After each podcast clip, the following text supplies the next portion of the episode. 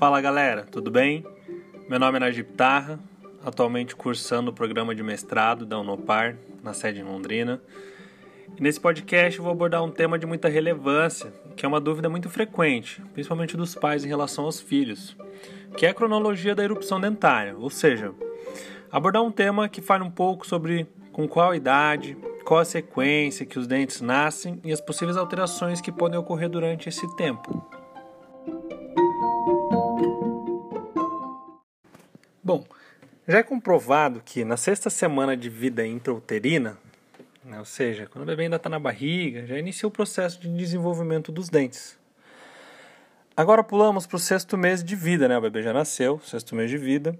É onde começa o desenvolvimento de todos os dentes descidos, ou seja, os dentes de leite. E você deve estar se questionando, por que dentes de leite, né? Bom, existem duas hipóteses para isso. A que fala que se dá esse nome pelo fato dos dentes descidos serem mais brancos que os permanentes, e tem a hipótese que fala que esse nome se dá pelo fato que a mãe ainda está amamentando o bebê. Agora, por volta de um ano e meio, já se pode observar todos os dentes descidos na boca. Em torno de 2 a 3 anos já é para tá, todos esses dentes estarem totalmente desenrompidos, ou seja, todos eles já nasceram. Vale ressaltar que a cronologia dos dentes depende de diversos fatores, como grupo étnico, genética e até mesmo alimentação e o clima da região. Agora pulamos dos 3 anos para os 6 anos de vida, mais ou menos, onde atrás de todos os dentes de leite começa a nascer o primeiro molar, um dentinho mais gordinho, sabe? E com 7, 8 anos, os incisivos, né, que é aqueles dentinhos de coelhos ali na frente, começam a nascer, tanto os de cima quanto os de baixo. É por volta dessa idade que inicia a fase que a gente chama da fase do patinho feio, onde os dentes da frente nascem tortos, espaçados. Essa fase ela é inspirada no conto do patinho feio, na verdade, né? Aquele que todo patinho desajeitado um dia se torna um belo cisne. Essa fase é natural, é transitória, ou seja, tem de se resolver com o crescimento e desenvolvimento da criança. De 8 anos, vamos para os 10 anos de idade. Nesse ponto, boa parte dos dentes de leite já caíram e vão abrindo espaço para os que a gente chama de pré-molares. Esses dentes que são parecidos com os caninos, eles ficam numa posição entre a região dos caninos e do primeiro molar, o primeiro dente permanente que nasceu, lembra? Logo após os pré-molares, começam a surgir os caninos, aqueles dentes pontudos. Isso por volta dos 11, dos 11 anos de idade já. Aparecem tanto os dentes de cima quanto os de baixo. Após os caninos, os segundos molares começam a nascer atrás do primeiro molar, aquele dentinho gordinho que foi o primeiro dentinho a nascer.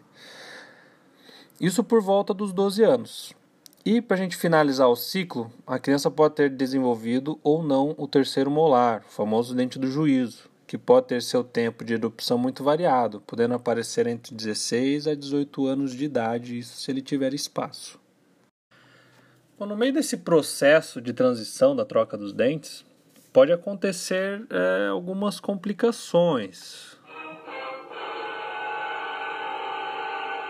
É, como por exemplo, o dente de leite ele demora para cair, que acaba acontecendo muito frequente. Né? Essa demora para ele cair pode levar o dente permanente que está vindo né, a nascer em uma posição não muito favorável, ou até mesmo podendo ficar retido, ou seja, quando o dente ele fica dentro do osso não consegue nascer. E que vai dar um trabalhão para o ortodontista para poder puxar esse dente. Que em alguns casos ainda corre risco dele não nascer, né, levando à extração, infelizmente, desse dente. O fato do dente demorar para cair pode atrapalhar na erupção, né, no nascimento dos dentes, e pode acontecer o contrário também, que o dente de leite ele é perdido precocemente, seja por trauma ou por cárie. Né?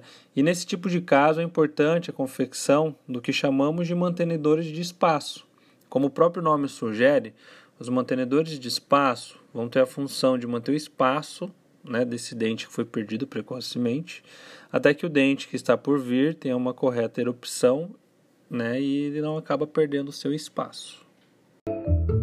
E é isso, pessoal. Espero que com esse podcast ficou mais claro sobre quais os dentes né, e mais ou menos o tempo que eles devem aparecer. E espero que tenham gostado. Um forte abraço e até mais.